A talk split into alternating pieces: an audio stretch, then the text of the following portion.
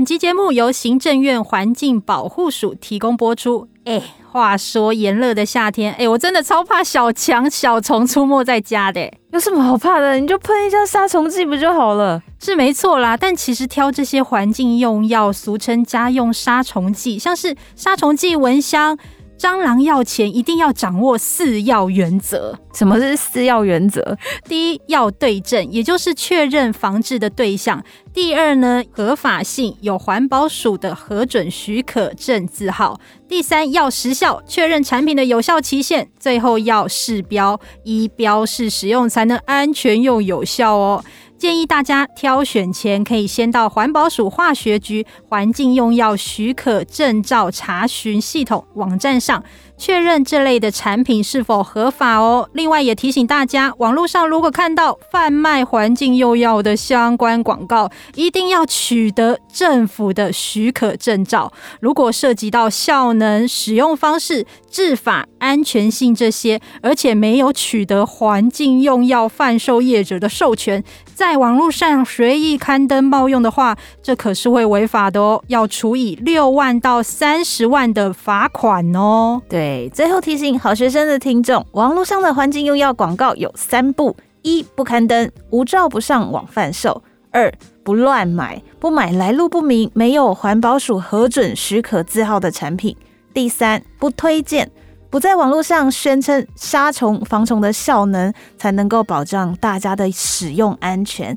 以上广告由行政院环境保护署毒物及化学物质局提供。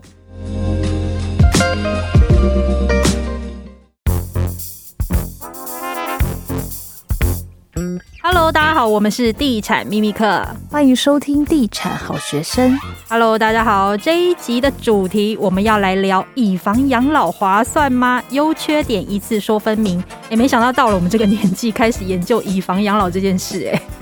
我跟 Sen 啊，其实都属于忧患意识极度强烈的人哦。之前我们在粉丝团就有提到以房养老这件事，哎，居然下面很多网友留言敲完说想要我们来录一集这个主题耶。哎，看来大家真的蛮关心的，也想要知道以房养老的实际可行性究竟如何呢？如果真的想要以房养老，每个月又可以领出多少钱呢？那今天同样邀请到我们的频道大台柱地产活字典黄书卫来一起聊聊这个主题。Hello，书卫哥。哎，大家好。好，那我们先还是很多听众其实不知道什么是以房养老，那你可以跟大家详细的说明一下。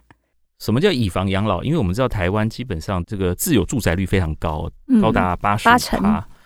然后另外一个部分，那很多人大家也知道，台湾的房价非常贵了哦，所以基本上就等于是台湾的大部分的人的这个财富都是堆积在什么上面？房地产啊、哦。那很可怕的是，房地产这个东西有一个特质，就是它不容易变现，你要卖掉才才有钱哦。那你要租才有收益啊。你如果住在里头，抱歉，那你就是坐在什么？黄金，或者说有人说坐在金山上面的乞丐了哦。你做这个住在这个大安区啊，几千万的这个豪宅里头，哎，拜托你要缴付这个管理费，但是他不会生钱给你，这个机会成本其实有点高了哦。你如果说住一个安养院啊、安养机构的话，可能不需要这么样多的这个费用，所以大家会想说，哇，那如果说我们可以从这个不动产，真的是不动哦的这个这个财富里头。挤出一些资金来让大家安养，而且我们知道，台湾目前来讲有一个更畸形的状况，就是超高龄化非常严重，然后还有什么生不如死，然后这个出生率不如死亡率，然后还有什么，哎，这个少子化的问题越来越严重，所以很多人老后怎么处理这个时间？第一个就是他的余命时间很长，从退休到最后生命终结时间很长，再来就是，哎，他这个时间很长，他资金。有没有办法从不动产这边来想办法？那这个就变成所谓的以房养老一开始的这个初衷。那一开始政府是这样想哦，是从完全从社社会福利的这个角度看，所以一开始设计的这个制度哦，大家会觉得哇，这个怎么可能做起来？第一个，它是设设定是，哎，这个要没有继承权的人哦，没有继承问题的人哦。没有，就是没有小孩，没有继承人这些。对对对对对，你有时候这个兄弟呀、啊、父母啊这些也还在的话，那个也是麻烦哦。那个还是有继承权。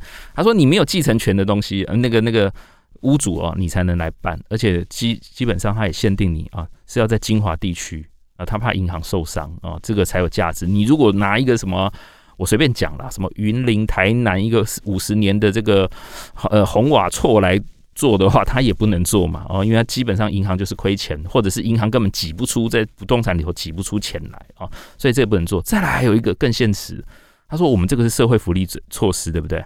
所以你基本上你是要中低所得才可以，中低所得，然后在丁华金华区有房子，然后没有继承人，这门槛好高哦。这个是三个完全是这个平行宇宙，对不对？对啊，无交集嘛。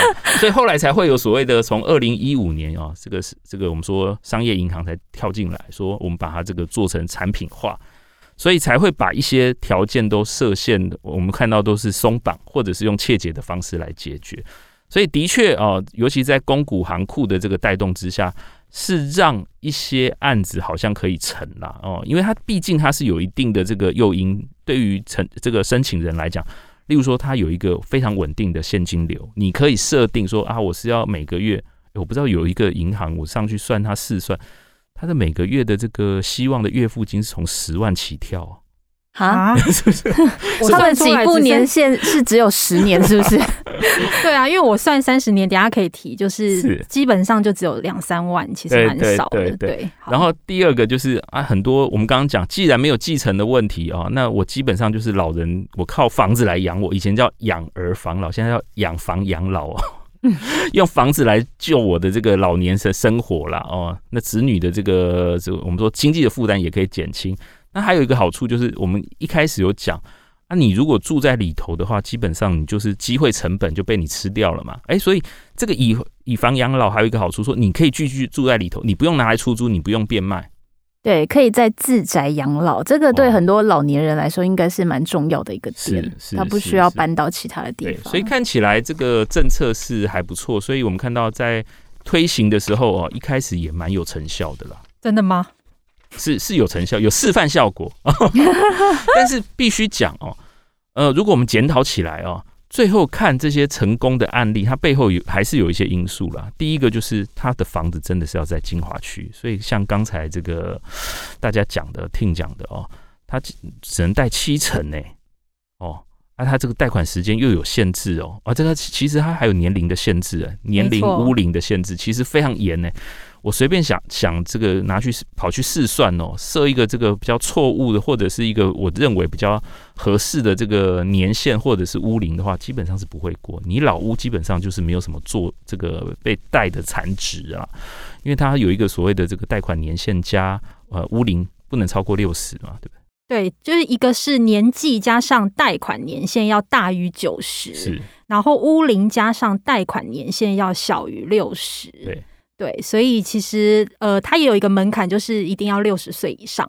是啊，那如果你今天长寿怎么办？你活到九十岁，而且那个房子可能也没喽。它贷款年限最长是三十五年。那我假如我六十岁去做这件事，然后我不小心活到九十六岁，那那时候我没钱也没房，就超惨呢。对，所以这个就是以房养老的疑虑点。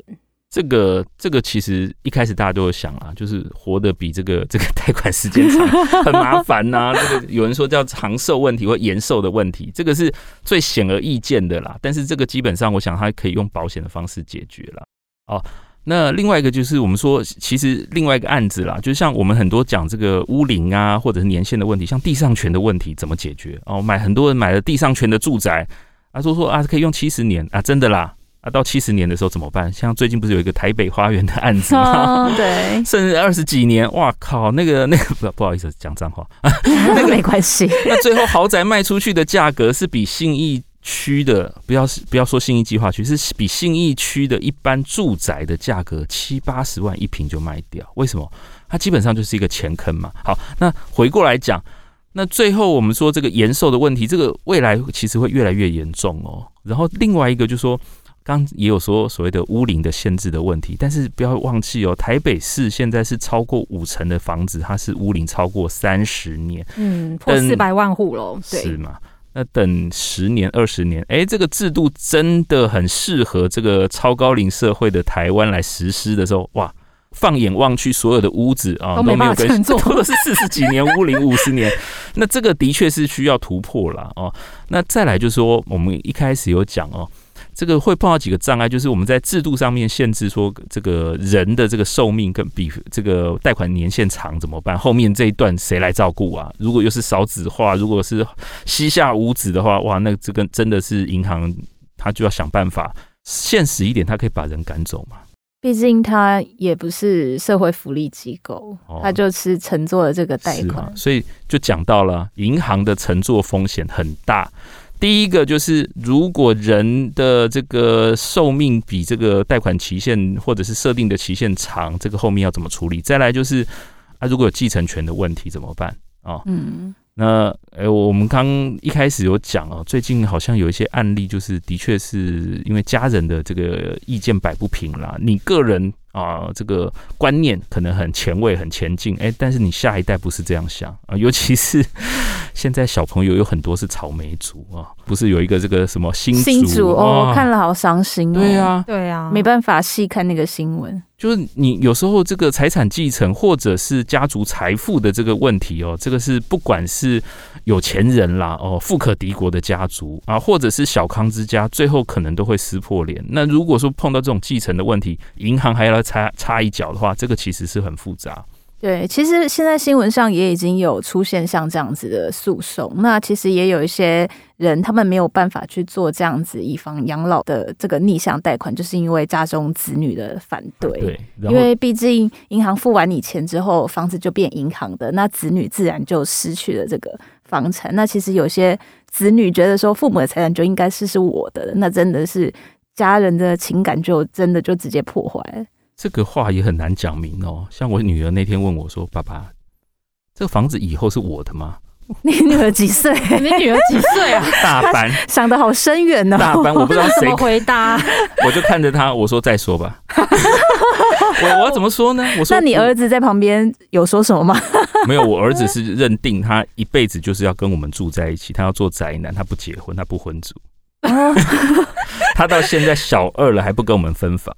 哦，我觉得这样还好，但是不要变啃老族就好了。是，所以现在就是很难做。然后再来就是刚才讲，就是我们说贷款它是逆向贷款哦，所以他每个月好像会给你一个养老金，但是养老金它会碰到一个问题，就是我们最近讲的升息，升息，然后它的利息是内扣的，对，所以有可能哦，不是有可能，就是以目前的趋势，哎，怎么会越领越少？而且越领越少，这个趋势之下是。依在什么样的结构之下，升息是因为通膨，对不对？是。哎，我的所得变少了，但是物价变贵了，双面在吃我的这个这个我们投注的这些财富心血。而且你要想到说，如果二三十年那个看护费突然暴增或是倍增的话，你负担不起这个养老金怎么办？这个也要考虑进去。对，如果人老了还不会生病就好。如果如果还有什么重大伤病的话，那就更麻烦。哦，你说这个房子可以养你，但是房子不会帮你治病，对，也不会照顾你，这个是有一点麻烦。所以看起来当然是有一个比较理想，就是说啊，它是可以创造一个现金流啊，然后你可以让大家经济独立呀，然后你走了以后，这个房子基本上你也不会有牵挂，因为你等于一辈子的财富到最后一一刻就完全结束了啊，就就了无牵挂。但是实际上就是会有一些人情，然后会有一些呃生命的这些不确定性存在。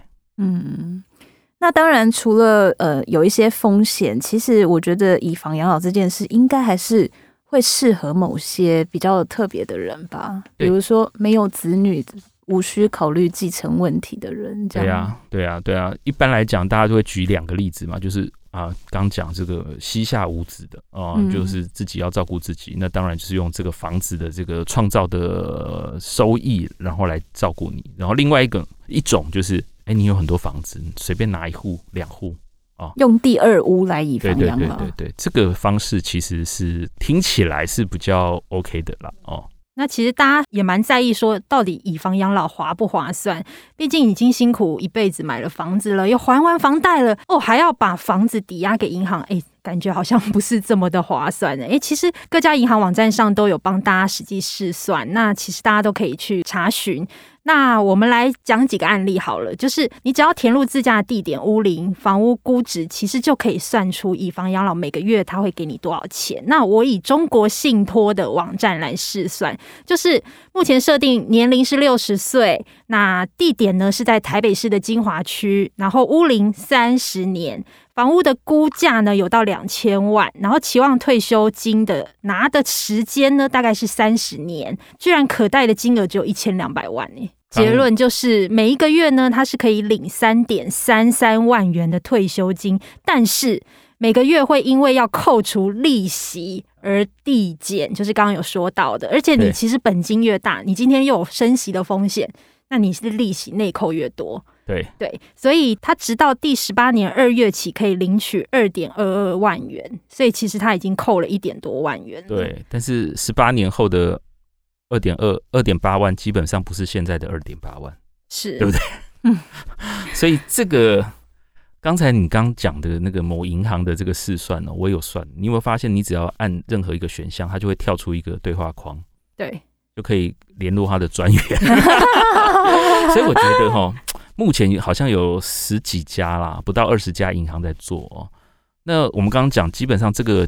是很薄利的行业啦，哦，因为它只有赚你这个利差啦，哦，然后但是它基本上刚讲啊，最后三层你如果真的是善终哦，那个最后三层的房子是留给银行吗？不是诶、欸，那如果现在基本上如果是这样的话，很多人是不办的啦，哦，那所以这个继承人其他也有权利去要回这个房子，把这个债务还清了，所以银行到最后就是二十年来就白忙一场了，哦，赚他的这个小小的利差。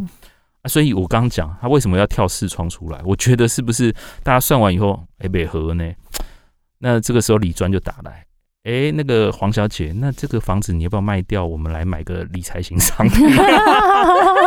原来是这样串接的，是不是？应该是这样吧。然后我们的固定投报都有四到六趴，有没有兴趣？因为我们刚刚有在跟舒卫哥讨论说，哎，那他这个最高可贷就是七成，那其实对银行来说，净利应该。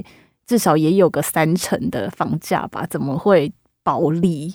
对啊，那但是因为后面他就基本上会有一个这个这个保留条款嘛。因为如果说他真的是三成就拿走的话，很多人也会想说，哎，不对啊，那我如果说第一个我们刚活的时间太长了哦，啊，最后这个这个你要把这个时间到了，你要给我解约，然后你还把那个三成拿走，那我怎么活？对不对？那当然会有一个这个我们说排除条款嘛。那再来就是啊，真的活了这么久，然后小孩真的要继承的话，那你也要让他继承，大家才有意愿，或者是还不会造成这个家庭失和嘛。哦，那相对来讲，就对银行的保险就比较小。那另外一个就是我们一开始还没讲到，就是除了他在处理一些这个事务上的风险、法律上风险，还有一个最大的就是跌价风险了。哦，因为我们这几年哦，这几十年。看台湾的房价是只涨不跌，但是我们要知道，以前玩最凶的这个逆向房贷的叫日本。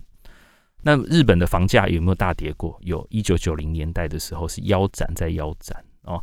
那对于那些那个时候申请的房贷的这些银行哦，办理这些银行的业务的这些这个的的状况来讲，它基本上就是赔啊。对不对？本来是一千万的房子，哇，他每个月付你这么多的这个生活费，那突然这个房子缩水了，只剩下三百万，你又不要，那怎么办？那他这几年不是就白养这些老老老人了吗？哦，真的就变成社会福利了啊！哦，所以这的确，我们说里头会有一些用保险机制来处理，但是有一些的确在市场上面的风险，银行也没办法完全规避，所以他在做的时候，相对来讲就会绑手绑脚。对，然后也特别提醒一下各位听众朋友，就是如果你要去申请这个以房养老的话，其实银行都会把你的这个继承人视为这个通知的义务人，所以他一定会通知你的继承人，甚至会要求他必须要签一个切结书，然后你才可以办理这个以房养老。嗯，好，那其实也蛮妙的是哦，就是我有观察，从二零一五年底经历了六年多来，全台申办以房养老的件数。居然不到六千件呢？对呀，对，刚讲说是二零一六年年底，二零一五年年年底开始到现在啊，因为现在从一五年以后房市就变差了啊，银行的估值可能又更低啊，那贷款的这个这个层数或者是呃，可以获得资源更少。然后，但是后来房市又变好了，很多人觉得说，那我卖房子就好了。而且政府后来想啊，以房养老看起来是很好，但是推不动，所以最近哦，这两年又在推一个叫什么？留房养老。哎，留房养老，以租养老，对，包租代管。就你有房子，我们刚刚讲说，你有两栋房子的话啊，有一栋你可以呃，刚讲说可以做逆向性的这个贷款。那他另外一个做法就是说，那你可以卖掉嘛。那如果你舍不得卖掉，那我就包租代管。那创造的这个租金，基本上看起来虽然不会像逆向贷款这么多啊，但是至少你还保有所有权，以后要处分也有机会。嗯，而且它其实可以透过银行的信托。嗯，但是这个前提就是还是要有二屋啊。对啊，如果你只有一屋，你就没有办法了。对对，所以呃。的确啦，哦，大家应该认真来思考这个问题，因为现在我们看到寿险业钱真的很多，然后有各种这种养老产品，其实在市场上的接受度也很高，只是说怎么样推出一个适合一般消费者是呃能接受哦，不管是个人能接受、家族能接受的东西，我觉得这个的确是非常急切的事情。嗯，好。那我们来总结一下，就是以房养老的优缺点。那优点的部分呢，当然就是第一个，你可以自己住在自己的家，不用外租房子。那养老金来源稳定。另外就是你不用再靠子女，然后另外也不用担心说失能没有人照顾。但是缺点呢，就是如果你不是大都市的物件，或是你屋龄很高，你的贷款成数相对就会低了，甚至会贷不到哦。另外就是养老金会随时间减少，然后息的通膨因素。也要考虑进去。另外呢，就是刚刚有提到的缺点，就是长寿的风险、产权的抵押、子女会有阻力。那另外一个部分是刚刚没有提到，就是呃，如果你要在自家养老的话，你不一定会有一些无障碍的友善设施，这个部分可能也要考虑进去。好，那请大家可以再评估一下，这是优缺点分析给大家参考哦。那我们这一集也非常谢谢舒卫哥，那我们就下一集再见喽，拜拜。